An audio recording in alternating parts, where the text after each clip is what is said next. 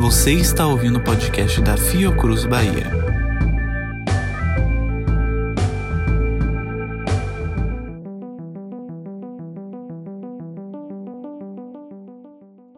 Olá, bem-vindos ao terceiro episódio do Pílulas do GM, o podcast de informações rápidas da Fiocruz Bahia.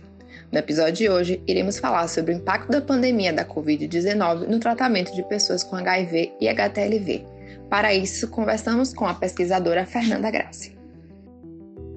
Doutora Fernanda, o HIV e HTLV demandam um acompanhamento e tratamento constante a estes pacientes. A pandemia causou algum tipo de atraso ou interrupção nesses atendimentos?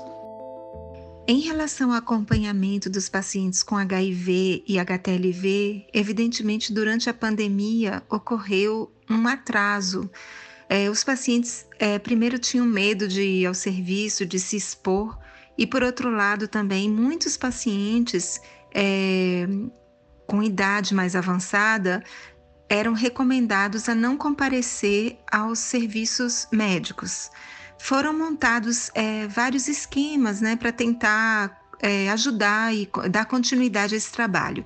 Por exemplo, no Centro de HTLV da Escola Baiana de Medicina, nós fizemos uma estrutura de telemedicina. Né? Os pacientes eles tinham a possibilidade de serem atendidos não só pelo médico, infectologista e neurologista, mas também por toda a equipe multidisciplinar.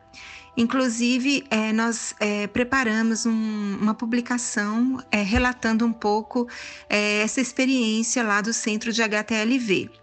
Quais são os impactos a longo prazo na vida dos pacientes que tiveram interrupção no tratamento contra HTLV e HIV?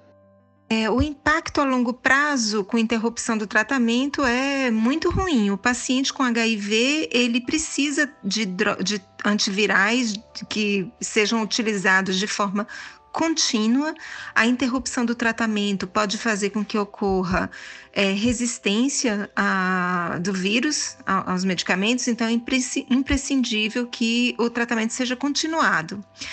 Eu creio que a, os serviços que acompanham esses pacientes tentaram minimizar esse dano, é, oferecendo um, o tratamento por um período maior do que o que normalmente é dado. Em relação ao HTLV, não existe um tratamento específico, no entanto, as doenças associadas a esse vírus, elas são tratadas e é, um, uma interrupção desse tratamento leva a uma pior, um agravamento do caso. Obrigada, doutora Fernanda. Este foi mais um Pílulas do GM. Caso tenha alguma dúvida sobre algum tema, palavra ou assunto, nos marque em uma postagem no Twitter. É o arroba Fiocruz Bahia com a hashtag Pílulas do GM. Iremos responder nos próximos episódios. Até lá! Reportagem e locução, Jéssica Guanabara. Edição e produção, Vitor Arthur.